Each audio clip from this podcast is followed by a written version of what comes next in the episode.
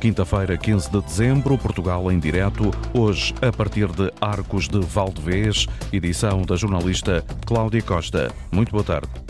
Ora viva, muito boa tarde. Encravada no Valdevez, Arcos conserva o encanto característico do Alto Minho. Paisagem verde, frescura abundante, arquitetura solarenga e um rio que espalha a vaidade de toda uma vila reiana carregada de história. Moldada pela natureza, ora em montanhas do Soage e Peneda e extasiantes miradouros, ora em preguiçosas encostas em que amadura o vinho. Por todo o Conselho abundam as seculares casas senhoriais, as torres e pontes medievais, os templos de todos os estilos, as ecovias, os trilhos de vários tamanhos e feitios, as lagoas, as cachoeiras, um turismo de natureza que tem vindo a crescer a olhos vistos. Aqui, a gastronomia também tem um trono especial. É um as uh, de ouro, digamos assim. É por aqui também que se estende o Parque Nacional da Peneda Gerês.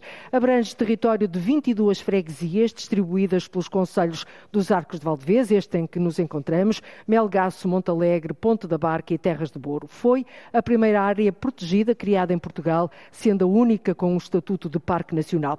Diz a autarquia que a terra de Valdevez é uma portentosa sinfonia de sol e de brisas, de luz e de cores, em que a nota dominante é o verde viçoso, sem par.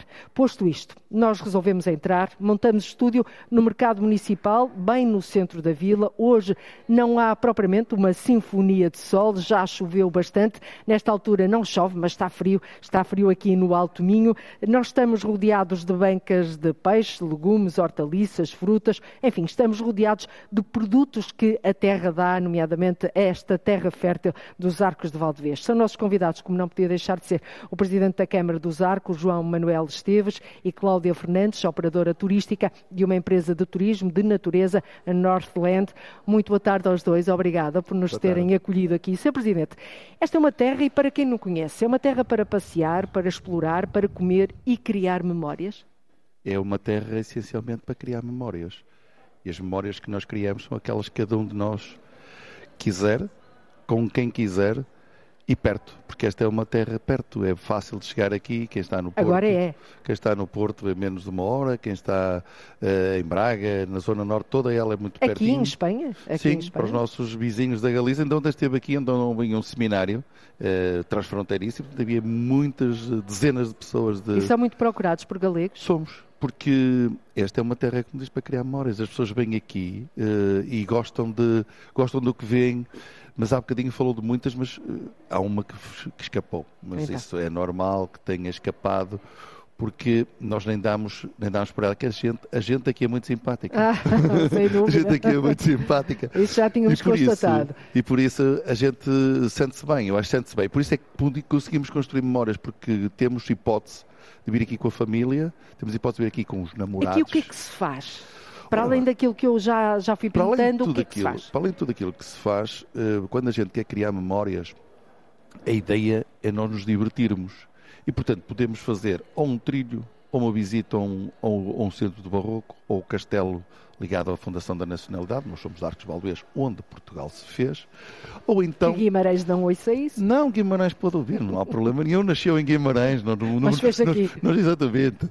E, portanto, aquilo, aquilo que nós queremos é que as pessoas venham, que vão ao Parque Nacional, que vão assistir, que vão a Soares, que vão ver o, o, o santuário da Nossa Senhora da Peneda, mas que depois consigam... Comam a carne cachena. Comam a carne cachena, que se divirtam com o vinho, águas frescas e cristalinas, mas também mas também que é muito importante que convivam com as pessoas e que vão partilhar nos que restaurantes. Que interajam com, sim, com os com locais. o comércio local, porque essa é uma grande vantagem, que julgo que é uma grande vantagem nossa, porque efetivamente nós sabemos acolher muito bem. É uma terra que acolhe bem. E as pessoas que, que aqui vêm e que têm essa oportunidade, e as pessoas que aqui conseguem uh, comer um charuto que, dos Arcos, que é uma das sete maravilhas de Portugal, que depois a seguir levam para casa um rebuçado dos Arcos esse rebuçado demora pelo menos aí umas duas ou três horas a desaparecer. A Cláudia está-se a rir e eu também. É verdade. É verdade, é verdade. É rebuçado de quê? É o rebuçado dos arcos, é o rebuçado de caramelo grande. Portanto, os caramelos não é só do não, da Galiza, não, também não, há caramelos também aqui. Há aqui. E dos bons, e dos bons. E, e que levam primeiro, permite-nos a fazer o seguinte, enquanto a gente está a, a, a, degustar o caramelo, vai sempre recordando, então são umas grandes horas a para sair, enquanto as pessoas vão saindo daqui, para se recordarem que é bom vir cá da próxima vez. Voltar aos arcos, nem que seja pelos caramelos. Exatamente. A Cláudia é operadora turística de uma empresa de turismo de natureza que foi criada há cerca de dois anos, em plena pandemia, Cláudia, e ao contrário daquilo que esperava, quando muitos negócios estavam a definhar, a vossa empresa deu o boom. Porquê? Aqui nesta região, nos arcos onde nos encontramos. Olá, muito boa tarde. É verdade, Nortland tem realmente dois anos, mas acho que foi o timing também o certo, porque se pensarmos nos dois últimos anos, foram realmente pandemia, uh, mas houve e continua a haver uma crescente procura por estes destinos de natureza. Arcos cada vez mais? Cada vez mais. Arcos de Alves está muito bem localizado e realmente, como o Sr. Presidente já falou, há aqui realmente uma vasta um, oferta. oferta para visitar. Mas é o turismo de natureza que mais tem crescido. Que tipo de turista é que vos procura? Nós, como estamos também muito associados aqui ao Parque Nacional, temos o Parque Nacional aqui no Conselho, é sem dúvida alguma o turismo natureza que as pessoas mais procuram. O contacto com a natureza e isso também advém muito daqui destes dois últimos anos, de realmente as pessoas terem estado fechadas e procurarem este contacto com a natureza. E, portanto, as nossas belas paisagens... E o que é que vocês fazem? Enquanto empresa, a Cláudia, enquanto guia turística, o que é que faz? Que tipo nós, de atividades é que promove? Nós estamos mais direcionados para os passeios de jeep, fazemos tours uh, de jeeps aqui na região e também passeios pedesquiados. Também recebemos muitas das vezes, e isso também foi um aumento nestes, nestes pelo menos neste último ano de grupos a fazerem as visitas culturais, a ida a assistê-lo. Uh, e, portanto, o pequeno o, Tibete português. O, exatamente. É? Monumento Nacional, paisagem cultural, uma bela paisagem. Mas para além daquilo que vem nos catálogos, depois há um, um outro, uma outra zona dos arcos menos conhecida. Ainda há pouco me estava a falar disso. É a zona oeste. Nós temos, uh, costumamos dizer que ela é maravilhosa realmente no outono, mas nós vamos lá no mas verão. Mas menos procurada? Sim, porque nós uh, também, o facto de termos aqui o Parque Nacional e falamos um bocadinho no turismo de natureza, realmente as, as pessoas automaticamente é Parque Nacional, é um bocadinho do que referiu, as lagoas, os trilhos, mas a zona oeste do Conselho fica exatamente E o que é que tem essa zona oeste? Tem uh, uma cascata lindíssima, a cascata do Rio Cabrão, tem uma mata de árvores autóctones que fica linda no outono e também umas belas sombras para uns belos piqueniques no verão e tem uma rede de miradouros em que vemos realmente toda a parte do Isso Conselho. Isso é muito menos conhecido por alguma estratégia especial, Sr. Presidente, para preservar e não uh, massificar? Não, eu, eu, nós não temos nenhuma estratégia especial de esconder aquilo que é bonito e bom. Nós temos é. É, é menos uma... divulgado, digamos assim. Exatamente. Mas nós estamos a, a, fazer isso de forma faseada para que seja possível também aquilo que vai aparecendo e aquilo que nós temos, que as pessoas também têm capacidade de o apreender e, portanto, que arranja sempre também motivos para vir a Arcos Valdevez. Se era o Parque Dar só aos bocadinhos, mais um. Né? E, portanto, esta, esta, parte, esta parte que nós estamos a falar é muito importante. é mesmo oeste. muito importante porque ela permite-nos fazer uma coisa que para nós é extremamente interessante, que é ter a noção do horizonte com as montanhas muito altas, nós temos as maiores montanhas de Portugal, com as montanhas muito altas temos a noção do horizonte. E ver o Vale do Veja ou o Vale do Lima é fantástico. Eu desafio-os a virem aqui e para verem, passearem no meio das árvores e dos, dos carvalhos e das outras folhosas. Em que, é qual é a altura bonito. melhor? Já disseram outono, nós estamos ainda no outono, outono parece mas, inverno, mas estamos mas a, prima, a primavera é bonita, uhum. mas nesta altura não há nada como a gente perceber o que é que aquelas árvores são sem folhas. E vai dar umas belíssimas fotografias com nevoeiro, dá assim uma sensação de encantamento, sítio misterioso, misterioso, mágico. Uh, e é essa, essa é a grande vantagem que nós temos e é essa vantagem que nós queremos fazer perdurar. E nós não temos, nós não temos problemas com a massificação, porque aqui não vai haver massificação. Porquê? Porquê é que é tão taxativo relativamente por, a isso? Por um motivo simples, porque este não é um sítio onde as pessoas venham em grandes quantidades para sítios que, na verdade, não suportam grandes quantidades, não são difíceis disponíveis, acessos, não é? disponíveis para grandes dificuldades, para grandes quantidades de pessoas. a falar de escadas, de acessos sequer, mais difíceis, exatamente. de pedras, e, as portanto, pessoas têm que andar em pedra. E, portanto, eu também o conselho é grande e permite também fazer as pessoas terem procurar outros espaços. Nós falámos muito aqui de paisagem, falámos muito aqui da... Nós estamos, como disse, muito bem, estamos no único parque nacional que há uh, em no Portugal, país. no país. Uh, somos reserva da, da, da, da biosfera declarada pela Unesco. Sistelo é monumento nacional porque é uma paisagem cultural. Lindíssima. Mas eu queria lhe dizer que e isto, isto também tem muito, tem muito a ver com aquilo, com uma forma como nós também olhamos para, para, para o turismo. É que nós temos também uma agenda cultural fantástica. Já lá vamos, Sr. Presidente. e essa parte aí também é muito interessante as pessoas virem, porque é uma maneira também diferente de olhar, o livro de olhar da para a. Terra. Vamos abrir o livro da cultura. Agora vamos até ao Centro de Criatividade Himalaia. Aqui está. Um caldeirão que cruza conhecimento científico com ingredientes ecológicos. As famílias, os jovens e as comunidades escolares são os destinatários deste centro aberto que se quer sustentável.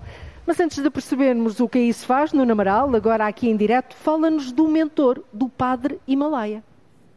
Era um espírito alto como a montanha que lhe deu nome. É esta a primeira frase da linha do tempo nesta oficina de oficinas de criatividade Padre Himalaia, no Centro de Ciência Viva de Arcos de Valdevez, inaugurado, que integrou a rede de centros de de ciência viva em julho deste ano, inaugurado um ano antes, em março de 2021, pelo Presidente da República, e é, estamos precisamente na linha do tempo. Ora, perguntas-me quem era Padre Himalaia. Manuel António Gomes nasceu ah, na freguesia, na aldeia de Senduf, aqui ah, no Conselho de de Valdevez, e eh, como, era, como foi em 1868, ora, se o espírito era inquieto, e já vamos perceber porquê, se o espírito era criativo, o acesso à cultura nessa altura já se sabe, era maioritariamente feito num seminário. Integrou o seminário de Braga, lá o frequentou, e como era um homem alto como estas montanhas, não só de espírito, mais de 1,90m, no seminário ganhou este epíteto, esta alcunha, Padre Himalaia. Mas eh, ninguém melhor que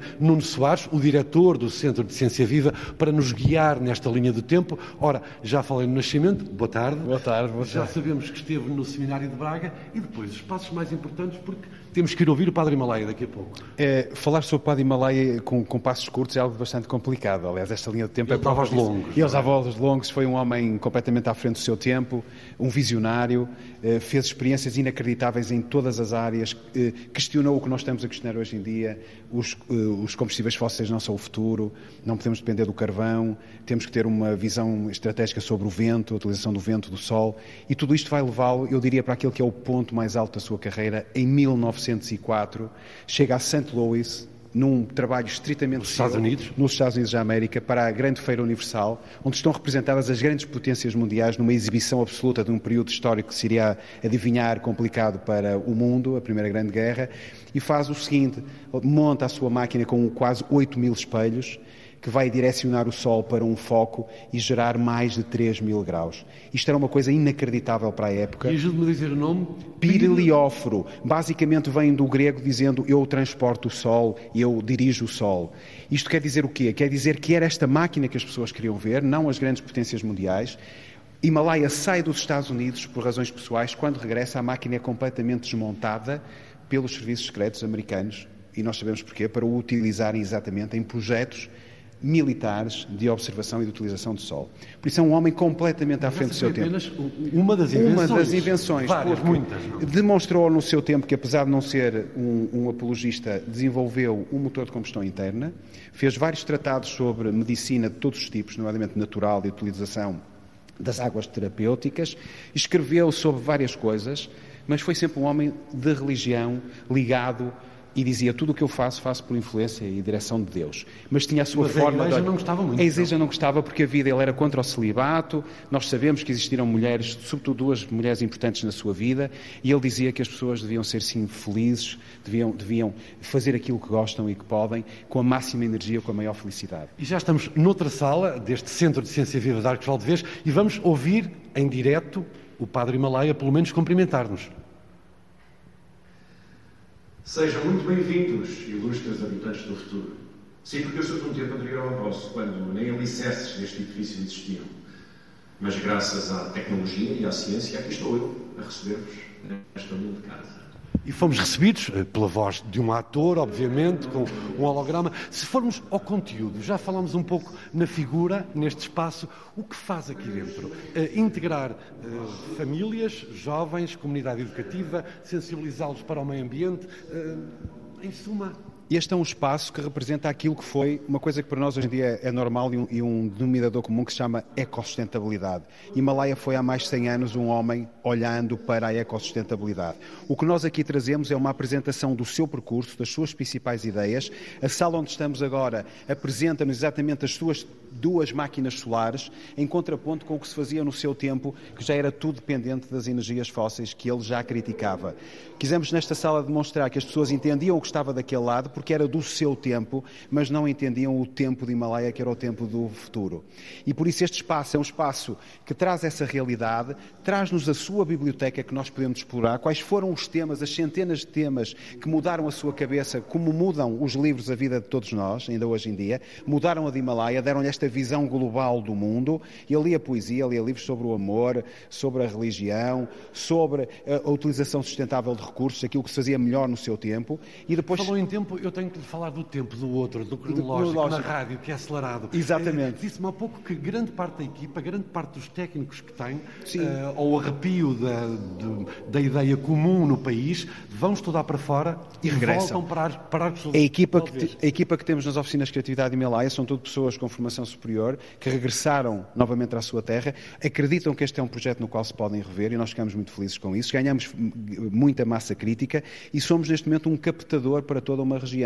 Eh, ou seja, sendo o único centro de ciência viva que existe no Distrito Viana do Castelo, estamos exatamente a trabalhar nessa captação de públicos. Já são vários, já passaram por este espaço, até desde a sua, desde a sua abertura, já passaram mais de 6 mil pessoas.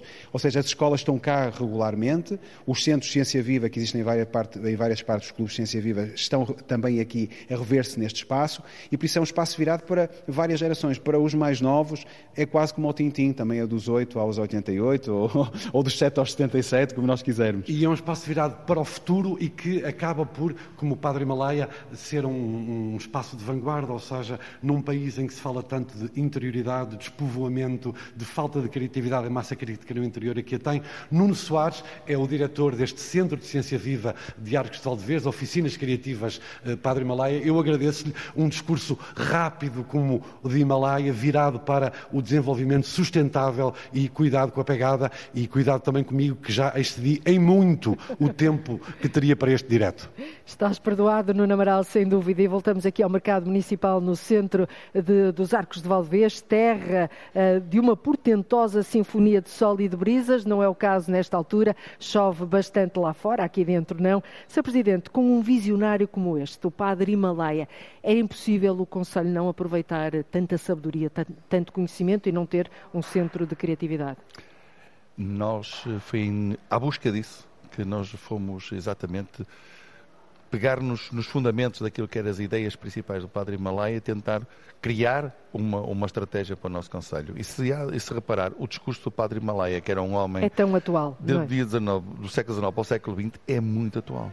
Preocupado com a sustentabilidade, é inacreditável. Com as energias, com a, com a saúde, com a utilização boa de, da terra, da maneira com como nós, com a educação, com a educação. E portanto, o, o Padre Himalaya transporta-nos e mostra-nos e dizer, é um homem é sem preciso, tempo. É, um é preciso exatamente, e é preciso trabalhar estas estas dimensões. E é isso que nós estamos a fazer, quer na oficina de criatividade Himalaia, que é como está aqui a poucos metros Sim, do, do, do, local centro, onde nos encontramos, é, não é? E, e ainda por cima é muito simbólico porque está na rua do Padre Himalaia e não foi combinado como se costume se pode dizer foi, foi dado o nome da rua e só depois é que nós, passado 30 anos, é que vamos fazer este centro.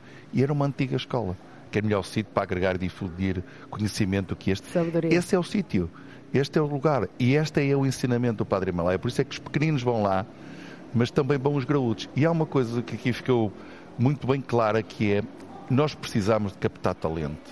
Nós uhum. precisamos que a gente venha, nós precisamos que a gente com conhecimento venha a Arcos Valdevez. E por isso estamos a fazer também um percurso. Há um há uma iniciativa que corre na oficina Critério de Malaya que chama Arcoenses Consciência. O que é que é? São investigadores, professores universitários, pessoas que estudam sobre matérias diferentes de todo o mundo e que estão aqui e que são arcoenses ou que têm uma ligação a Arcos e vêm aqui falar das coisas mais fantásticas que possam imaginar. E vêm fazê-lo porque gostam, porque esta é a sua terra. Este é o seu sítio. Este é o seu sítio. E este é o nosso sítio. E aqui difundir conhecimento. Daí, este é por é isso há pouco me dizia maneira. que a parte cultural também era muito, muitíssimo importante e já, já estou a perceber também porquê. Cláudia, como operadora turística de uma empresa de turismo de natureza, uh, os seus clientes, aquelas pessoas que procuram o, o turismo de natureza, também um, procuram este tipo de, de conhecimento, uh, este centro de criatividade uh, Himalaia. Vocês recomendam ou não? Recomendamos sem dúvida nenhuma. E aqui em Arcos de Alves, quando, quando as famílias, os grupos vêm até Arcos de Alves, têm exatamente esta valência, tanto conseguem usufruir da natureza, ir até um, aos espaços naturais, como ao Centro de Ciência Viva e, e ideal para famílias, ou seja, temos aqui uma grande diversidade o que faz com que as pessoas venham, grupos, amigos, e famílias, e gostam e recomendam. Recomenda. Portanto, a Cláudia, para além de os encaminhar para, para as ecovias, para os trilhos, para os percursos pedestres com maior e menor dificuldade, não é? Uh, também faz aqui toda uma envolvência cultural. Sim. histórica também. Aproveitamos... Há tanto património aqui à volta, não é? É exatamente isso. E aproveitamos exatamente que o Conselho é rico nessa parte do património uh, etnográfico, uh, cultural, histórico, para também fazermos programas direcionados para essa parte. E temos sim procura. Muito bem. Mas a grande joia da coroa, quer se queira, quer não, é o Parque Nacional da Peneda Gerês, Sr. Presidente. Foi a primeira área protegida criada em Portugal, sendo a única com o estatuto de Parque Nacional, reconhecido internacionalmente com a idêntica classificação. É um dos últimos redutos, e convém dizer isto, do país onde se encontram ecossistemas no seu estado natural, com reduzida ou nula influência humana, integrados numa paisagem humanizada. Mas agora, os cinco municípios abrangidos pelo Parque Nacional da Peneda Gerês, o senhor incluído, o seu município, município querem mais poder na gestão do parque. Já participam em áreas como a promoção, a valorização do território, mas querem intervir noutras áreas. Que áreas são essas? Queremos intervir na área de gestão do próprio território. Porque quem faz a gestão do, neste momento do próprio território é o Instituto de Conservação da Natureza e Florestas. Nós não estamos a pôr em causa isso, o que estamos a dizer é que queremos fazer parte. Ou seja, temos que ter uma equipe. Mas porquê? Tem feito Porque mal? Porque achamos, eu não sei se tem não feito mal. Eu não, eu, não queria, eu não queria dizer que tem feito mal. Eu queria dizer é que eu acho que podemos fazer melhor.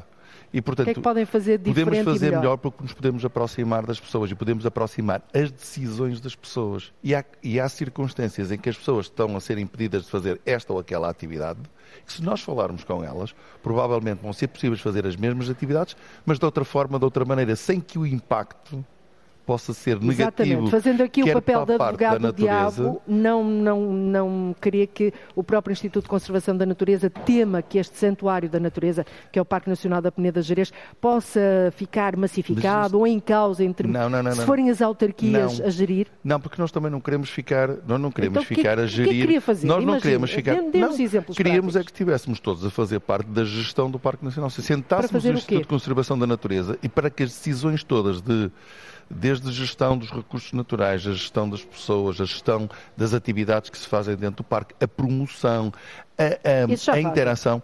Mas as, todas as outras não fazemos. E, portanto, sentarmos à mesa de maneira que, efetivamente, num, num, numa direção, num conselho, num conselho diretivo, pudéssemos decidir todos e que o Parque Nacional tivesse aquilo que nós reclamamos há muito tempo. Porque o Parque Nacional Tivesse tem que ser um desígnio nacional. E tem que ser entendido em Portugal dessa maneira. E não é? E não é entendido dessa maneira. Ou seja, tem a designação de nacional, mas depois, na hora da verdade, quando é preciso alocar recursos, quando é preciso Dinheiro. chamar a atenção, aí já não é da mesma forma. E, portanto, nós aquilo que reclamamos é essa atenção nacional para um ativo nacional. Quando Estamos a falar da excelência. Nacional, quer que estou a falar, estou a falar de investimento por parte do Estado, estou a falar. Em que, em que áreas? A, em várias, olha, primeira, melhoria das condições das pessoas. Foi necessário quase um problema enorme que houve para que houvesse cobertura de telemóvel dentro de, em determinadas zonas do Parque Nacional. Neste momento estamos a falar Ainda de 5G. Há algumas dificuldades. Ainda há bastantes, mas neste momento estamos a falar de 5G pelos todos os lados aquela zona das últimas está prevista. Devia ser a primeira, devia ser um piloto. Se a gente fala tanto de desenvolvimento, se falarmos há bocadinho de conhecimento, se falarmos há bocadinho de conhecimento, se eu puder proporcionar às pessoas que estão a fazer um circuito, se puder proporcionar com os seus telemóveis ou os seus iPads, com as suas, que vejam que aquilo é melhor, então eu estou a proporcionar conhecimento, estou a criar mais condições para as pessoas E em que outra área gostaria de intervir? E outra área que eu gostaria de intervir muito é na tal gestão efetiva das atividades, do que se pode fazer dentro da área do Parque Nacional. Nesta altura ainda há muitas restrições, no seu entender? O meu problema, o meu problema às vezes é, não é as restrições, é a forma como se, como se atua relativamente às, às, às restrições. Porque há sítios onde claramente não se pode fazer, mas Bom. há sítios onde se pode fazer, há sítios onde se deve fazer. Porque há aqui uma questão que é muito... O Parque Nacional não é uma área selvagem nunca foi uma área selvagem. O Parque Nacional é uma paisagem humanizada com pelo menos 8 mil anos. há presença. Onde estão ecossistemas no seu estado natural, integrados numa paisagem que humanizada. Os, que os homens e as mulheres, pelo menos há 8 mil anos, não estragaram os homens e as mulheres e de lá... E acredita que atualmente não e vão acredito estragar. que os homens e as mulheres de lá não estragam, porque em primeiro lugar, nós somos nós que queremos tomar e em conta que pé é que está nosso... essa, essa vossa pretensão de ter nossa, um maior poder na gestão nossa, do Parque essa, Nacional? essa nossa pretensão está no PEC, por enquanto, não está prevista. Não está? Mas, mas nós, não, só está prevista a parte da, da Só está a reivindicação. Mas então. nós queremos reivindicar e queremos mostrar que é assim. E ainda e ontem com quem mesmo. é que vão falar? Ainda ontem mesmo, então. ainda ontem mesmo em Arcos Valdevez, houve aqui um passo, foi dado um passo muito importante. Criámos, ou estamos a criar, um agrupamento europeu de cooperação territorial entre Portugal e Espanha, porque isto aqui é uma reserva mundial Uhum. transfronteiriça. É a Exatamente, primeira. tem É a primeira. lado, é? Exatamente. Este é um parque nacional, do outro lado tem um parque natural. Parque Nacional da Peneda, é Jerez. E, portanto, aquilo que nós reclamamos são, em conjunto ao Governo de Portugal e ao Governo de Espanha, criámos este organismo para poder apresentar uma estratégia e penetrar financiamento não só nos programas interregionais, ou seja, transfronteiriços, mas nos dois programas nacionais. Nos PRRs e nestes, nos Next Desta vida. Generation desta vida, que deveriam estar a fazer a compensação e a correção das assimetrias para que as pessoas não fujam do Parque Quando é Nacional. que para... acha que isso vai ser concretizável? Se é que vai ser Oh, minha quer, concretizável? isso devia ter sido, já devia ter sido, mas Pronto, nós como sabemos, não foi, mas nós sabemos que estamos com dificuldades. Nós estamos a disponibilizar, exatamente a disponibilizar, porque nós temos um documento conjunto entre Portugal e Espanha, entre os municípios da área do, do Portugal e Espanha, com o Instituto de Conservação da Natureza, temos, é preciso fazer estas ações. E uma delas para mim é muito importante é não só criar condições para que as pessoas tenham sustentos, cá estão, para depois atrair outros e depois conhecimento. Nós queremos fazer, temos um enorme projeto fantástico, um monte de universidades, chamado uma branda científica, a mil metros de altitude, num pequeno povoado, queremos fazer com que se estude lá, com que se estude lá aquilo que o padre Himalaia falava, desenvolvimento sustentável. Temos alterações climáticas, termos aqui o farol da Europa relativamente a essa matéria. Muito bem. Cláudia, como operadora turística, gostava de ver as autarquias, e não, não se iniba por ter o Presidente da Câmara aqui ao seu lado no mercado municipal, a gerir eh, ou, ou não? Acha que sentia alguma diferença ou não? É sem Ele vai dúvida- dizendo que. É sem menos. dúvida alguma importante que haja uma gestão mais próxima. Uhum. Isso eu tenho que concordar. Ah, é Mais conhecedora, mais próximo das pessoas e, e conhecedora do território. Exatamente. É sem dúvida alguma um parque nacional em que vivem pessoas dentro dele e que têm as suas necessidades, bem como nós que trabalhamos também nele. Portanto, precisamos sem dúvida alguma de uma gestão mais próxima. Portanto, eu tenho que concordar que sim. Muito bem. Ora, este difícil equilíbrio entre a profunda riqueza de fauna e flora do Parque Natural da Peneda Gerês e arredores tem sido um alerta constante em forma de imagens do fotógrafo Carlos Pontes, de objetiva afinada, passa dias, passa semanas ou meses em busca do quadro que envolve o lobo ibérico ou as lontras no Rio Vez. Há 20 anos que Carlos Pontes estuda a vida selvagem desta região. O fotógrafo e também documentarista da natureza foi com o jornalista Nuno Amaral até lá embaixo, ao Rio Vez, e focou a lente, apertou o zoom ao aumento de turistas que não pode beliscar este santuário natural. Como se fôssemos de jipe ou no lombo de um garrano a subir este Parque Natural da Peneda Jarez. É como se fosse, estamos entre leiras minhotas, este tricotado de vários verdes, este labor humano que vai fazendo um tricô difícil na paisagem que rouba com o trabalho do homem, muito espaço à montanha e aos pés do Rio Vez, literalmente com os pés em cima do Rio Vez. Por ali andam lontras, lampreias, vários outros animais, há corujas por aqui à noite e lá em cima lobos ibéricos. Ora, Carlos Pontes, há 20 anos que estuda a natureza, há 14 que a fotografa, neste momento faz também documentários, é um cicerone, digamos, da imagem destes gerês. Passa horas, dias ou semanas à espera de uma foto, de uma imagem, do sorriso da raposa, do olhar da coruja. Carlos, se ficasse aqui à espera alguns dias, algumas horas ou semanas, como já esteve, que bichos fotografaria por aqui? Que animais? Muito provavelmente lontra. Se estivesse cá umas semanas, muito provavelmente teria a possibilidade de ver lontras. Eh, garças, por exemplo. Eh, algumas corujas também, apesar de serem noturnas, se, se tivermos um bom olho e soubermos onde as procurar, também às vezes podemos encontrar. Marros d'água, guarda-rios. A biodiversidade aqui é muito grande, é enorme mesmo. Não Já lhe vou pedir que me fale da raposa que lhe sorriu, mas e fotografou também ginetos. Eh, ora, o que é isso? Ginetos. Eh, A gineta. A gineta é um animal bastante... A ignorância de repórter corrigida pela sabedoria do, do, do fotógrafo. A gineta, vale a pena dizer que Carlos Pontes uh, colabora regularmente com uh, várias revistas, nomeadamente a revista do Parque Natural da Peneda Jarias, com a National Geographic, mas íamos à gineta.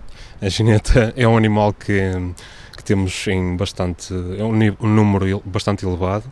É um animal que temos, é noturno. Fotografa fundamentalmente lobos. Lobos, uh, sim eh, passa dias, horas uh, atrás deles, atrás de alcateias.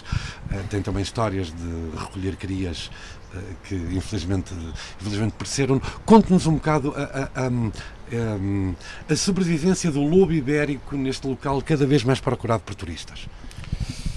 A sobrevivência continua igual há, há muitos anos atrás. Continua, continua eu creio que mais eh, com, com uma situação mais apaziguada, digamos assim, mas continua com, com, com um nível muito grande de conflito. Mesmo dentro da área do parque, podemos ver que, por, por números e percentagens, a área do Parque Nacional eh, é uma das áreas com maior densidade de lobo. Provavelmente não será a de maior densidade, mas é uma das de maior densidade e a que mais eh, problemática, digamos, a que mais conflito homem-lobo tem ainda neste, neste... A diversidade também, a, a, flora. Eh, como é que, na sua opinião, de quem aqui vive, de quem aqui trabalha, é este o seu eh, terreno de trabalho, como é que se vai gerir isto, ou devia gerir-se um, uh, a natureza em estado já não tão puro quanto se esperava e uh, o número de visitantes, o turismo, que também é preciso, como é óbvio?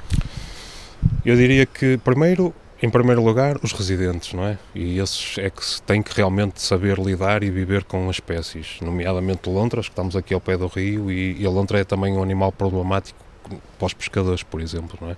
Nós temos aqui pescadores, um, pescadores profissionais, são pescadores de lampreia, pescadores que utilizam estes rios há muitos anos, e a lontra, digamos assim, assim como o lobo é para um pastor, a lontra é também para um pescador um animal problemático, não é? E, e neste sentido nós temos que ter, a população residente tem que ter um bocado mais de consciência e saber lidar e saber estar e viver com, não é? Nós temos que ter este equilíbrio. Agradeço-lhe, eh, Carlos Pontes, eh, estudioso, fotógrafo, documentarista da natureza, aqui com os pés quase em cima do Rio Vez, num dos limites do Conselho de Arcos de Valdevez, mas com a lente lá em cima a procurar a nitidez, o foco, o objetivo a alertar para este delicado e sinuoso uh, relacionamento entre a natureza e o turismo.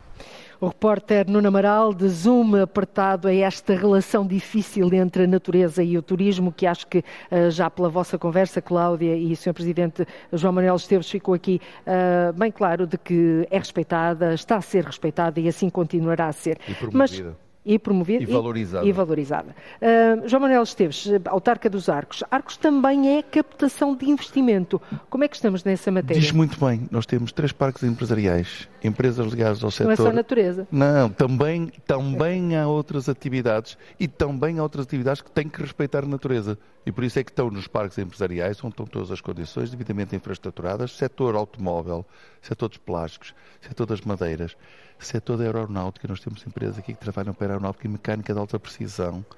Nós temos aqui Essa imagem empresas. Passa. Esta imagem do, às do vezes, arcos empreendedor e de captador arco, de Os arcos empreendedor passa a imagem para quem anda à procura dessa imagem Mas e para, para quem nos procura por causa dessa imagem. E as pessoas encontram aqui porque há uma incubadora de empresas e há gente lá a trabalhar que está a trabalhar para o mundo inteiro há um centro tecnológico de inovação para a indústria 4.0 que ainda agora foi reconhecido em termos nacionais. E esses, esses elementos, se juntarmos isso, e se juntarmos a nossa vontade com o Instituto Politécnico de Viana do Castelo, com a Universidade do Minho, com o conhecimento, nós vamos criar aquilo que era verdadeiramente importante e que estamos aqui a falar há muito tempo. É criar condições para as pessoas virem para cá. Ou seja, os que têm para talento, para as pessoas poderem vir. Porque nós Instalarem-se, poderem vir viver e trabalhar. Viver e trabalhar em Arcos Valdevez, ter aqui desenvolver a sua atividade, porque hoje em dia nós também há um bocadinho modernidade também é ter boas acessibilidades físicas agora aqui, têm agora mas têm, agora é? também essa já é, é uma luta uh, ultrapassada é uma, nós queremos ainda falta nos uma que é a ligação à Espanha para que seja mais fácil chegar à Espanha aqui pela fronteira da Madalena. Quanto tempo é que demoram agora? Nós estamos a demorar a chegar à fronteira uma hora e, e meia quase. Deixe-me nós... perguntar agora à Cláudia meter aqui a colherada. Têm também muitos turistas espanhóis já me disse que sim galegos. Uh, eles falam dessa dificuldade de chegarem até aqui ou não Recebemos muitos turistas espanhóis, sim, e realmente essa parte é a que falta aqui para ficarmos com os acessos todos perfeitos e ligados à parte espanhola. Sem Portanto, a parte alguma. espanhola agora, Sr. Presidente. Porque não, é só, porque não é só o problema dos, dos espanhóis que vêm de turismo, mas também os, os espanhóis que, que investem. Os tra... E, e, são o trabalhador transfronteiriço aqui não há? Nós já temos aqui, já temos aqui transfronteiriço. Tem transfronteiriço temos ou tem o nómadas digitais? Temos nómadas digitais, trabalhadores transfronteiriços e temos trabalhadores imigra- imigrantes, ou que eles vêm de lá para cá, lá com para I, cá, que com vêm I. cá para trabalhar na- nas partes são necessárias, mas também temos, como as empresas são empresas internacionais, eles também vêm cá. Porque há aqui milhares de pessoas a trabalhar nas, nas zonas empresariais e nós estamos preocupados em criar condições para elas. E para isso temos de ter todas as condições de modernidade na educação, condições na ação social, condições para que as pessoas possam desenvolver a sua atividade aqui. E estamos a fazer um grande trabalho E a viver, habitação. em termos de fixação de pessoas, como é Viver, que está? viver, eu diria o seguinte, assim para rematar a questão, é muitíssimo mais barato viver em Valdevez do que viver numa grande Mas em cidade. termos de povoamento ou despovoamento? Em termos Olha, de o sol povoamento, está, nós estamos. está sol abriu agora. Começámos a, falar, abriu. começámos a falar de pessoas e o sol veio. Sol abriu. Porquê? Porque é preciso, as pessoas está a diminuir por causa do saldo natural, que saiu muita gente na imigração. Mas neste momento as pessoas já não estão a sair. Uhum. Mas nós temos que criar condições para que elas possam regressar. E isso que faz com as oficinas de criatividade de Himalaia, com os centros tecnológicos de inovação, como fizemos com o CITIM, com as incubadoras de empresa, com as zonas industriais, com- criando condições como a Cláudia, que é jovem, que está aqui e que está a desenvolver a sua atividade Ela, no eu. turismo.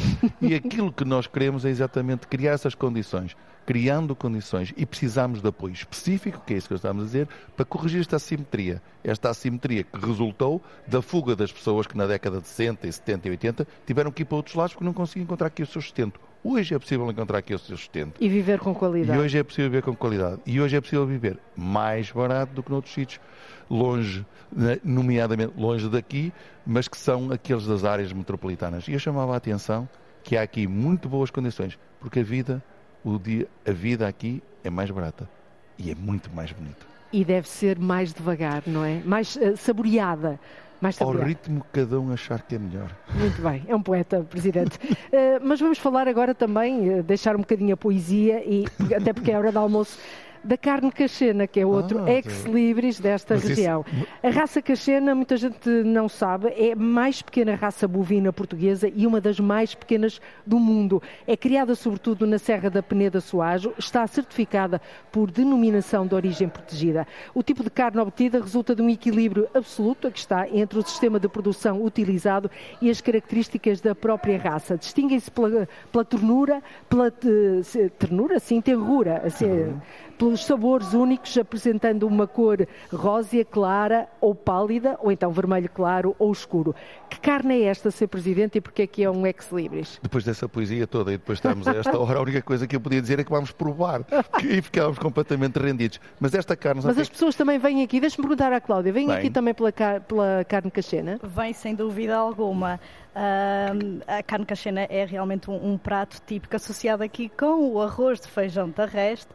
O- arro- Arroz quê? Arroz de feijão terrestre, exatamente. Cria sempre esta curiosidade É o e quê? as, e as Que tipo pessoas. de feijão é esse? É um feijão pequenino. ah, e a- então Tipo feijão que frado? pequenino, mas castanho, assim eh, não é da Sim. cor e que associamos aqui ao cultivo do milho. Portanto, o feijão terrestre utiliza a cana do milho, muito associada aqui aos calcos, por exemplo, de Sistelo, para trepar. Mas eu queria dizer que esta Diga, diga. carne, eu acho que é extremamente importante, porque isto, falou disso tudo e esta carne é fruto do equilíbrio que falámos há um bocadinho, do trabalho dos homens e das mulheres que estão na serra. Entre o sistema de E- produção, e, e- é? e da- e da natureza que permite ter umas pastagens fantásticas fruto desse trabalho conjunto. E a, a gente da terra, como eu costumo, do mundo rural, tem que ser mais valorizada. E não é? Tem que ser mais E valorizada. o que é que o senhor tem feito por e essa aquilo gente que nós da temos terra? feito, olha, uma das coisas que nós fez é exatamente ajudarmos a pagar os custos com a sanidade animal e compramos carne para pôr nos refeitórios da escola a carne cachena. Nós Nas escolas aqui come-se carne cachena. Come-se carne cachena porque a carne cachena que se come aqui é boa primeiro porque é boa e nós temos que, se a educação se estamos a tratar dos homens e das mulheres do futuro, temos que lhes dar bem de comer, temos que estar bem nutridos para que possam aprender bem. Mas ao mesmo tempo estamos a fazer outra coisa que para nós é extremamente importante, é reforçar a nossa identidade cultural. Isto é fruto Que isto do também nosso é trabalho. cultura, Isto também é dúvida. cultura. E isto é, acima de tudo, querer à terra e desenvolvermos e pegarmos. E haver mais gente que possa ir para essa terra, quer seja na pecuária, nos vinhos, nos outros produtos, em muitas outras atividades. Não vai abandonar uh, esses agricultores. Não. Nós estamos aqui no mercado uh, com, com muitas bancas à nossa volta. Nesta altura está mais parada, é hora de almoço, mas são vendidos legumes, uhum. hortaliças da terra uh, e quinzenalmente também há uma, é, feira. Há uma feira aqui. Uma feira. por isso é que estão aqui estas banquinhas à nossa mas volta vazias. Porque... Há feira em Suajo, há feira em Sistelo, há feira... E há, se nós criarmos condições eu queria desafiá-los a todos, porque podem passar aí pelas, pelas quintas do vinho ou pelas pessoas da carne e eles podem vender alguns dos produtos que fazem. E desafiar-vos a comer algumas uh, hortaliças verdadeiramente tiradas da terra, as coisas mudam logo de figura e tudo a nossa vida fica bastante Era mais fantástico acabarmos assim com o programa, mas estamos quase no limite do nosso tempo, mas eu tenho que lhe perguntar isto, Sr. Presidente. Arquitetura. Muito rapidamente, aqui há seculares casas senhoriais, mas também há cada vez mais casas premiadas da arquitetura moderna. São várias as figuras públicas, por exemplo, futebolistas que têm uma casa no Parque da Peneda Jerez. No entanto, há várias críticas relativamente à localização de algumas delas. o que é que tem a dizer sobre isto? Tenho a dizer o seguinte, olha, relativamente a esse caso em concreto, não sei Foi qual é o caso em concreto. O caso concreto do futebolista que estava a falar, havia algo que não era regular relativamente à construção e ele resolveu. Teve que desaparecer isso. Agora, todos nós temos que trabalhar nesse sentido, porque esta terra resulta, e toda esta, quer na área do Parque Nacional, resulta exatamente desse equilíbrio. E se nós criarmos equilíbrio, então nós temos que não impedir que se façam construções que não são adequadas ao local ou que perturba ainda há o local. muito E ainda há muito tipo dessa construção pouco não, adequada. As, as, hoje, em dia, hoje em dia as pessoas também estão muito, por exemplo, e nós damos incentivos para a reabilitação de casas. Sim, mas hoje em dia também há casas modernas. Construiu-se desordenadamente nos Pronto. anos 80. Mas isso, mas isso Minho, é um facto. Minho está isso é um, isso é um maus facto. exemplos Hoje também. em dia, isso é um facto. Não é só o Alto Minho, é o país todo país, e, e também outros países. Mas de, aquilo que temos que fazer hoje em dia é apostar na reabilitação. Nós damos incentivos à reabilitação. Permitir que se façam construções novas, mas que elas não sejam um elemento dissonante não na paisagem. Firam a paisagem. Não firam a paisagem. E este é um caminho que temos que fazer, como em tudo. Porque em Arcos de Valdevez, como eu disse há bocadinho, nós temos que construir memórias o convite está lançado. Vamos construir boas memórias em Arcos Vamos terminar da forma que começamos. Presidente João Manuel Esteves, Cláudia Fernandes, foi um verdadeiro gosto ter-vos connosco aqui no Portugal em Direto, ou melhor, receberem o Portugal em Direto nesta terra de Valdevez, que, como diz a autarquia, é uma portentosa sinfonia de sol e de brisas, de luz e de cores, em que a nota dominante é o verde viçoso, sem par, e nós podemos confirmar isso mesmo. Voltamos amanhã, a partir da capital do distrito, na última emissão desta semana, a partir de Viana do Castelo. Boa tarde, até amanhã. Muito obrigado. Então, boa tarde e até amanhã. Termina aqui o Portugal em direto, edição da jornalista Antena 1 Cláudia Costa. A emissão foi a partir de Arcos de Valdevez.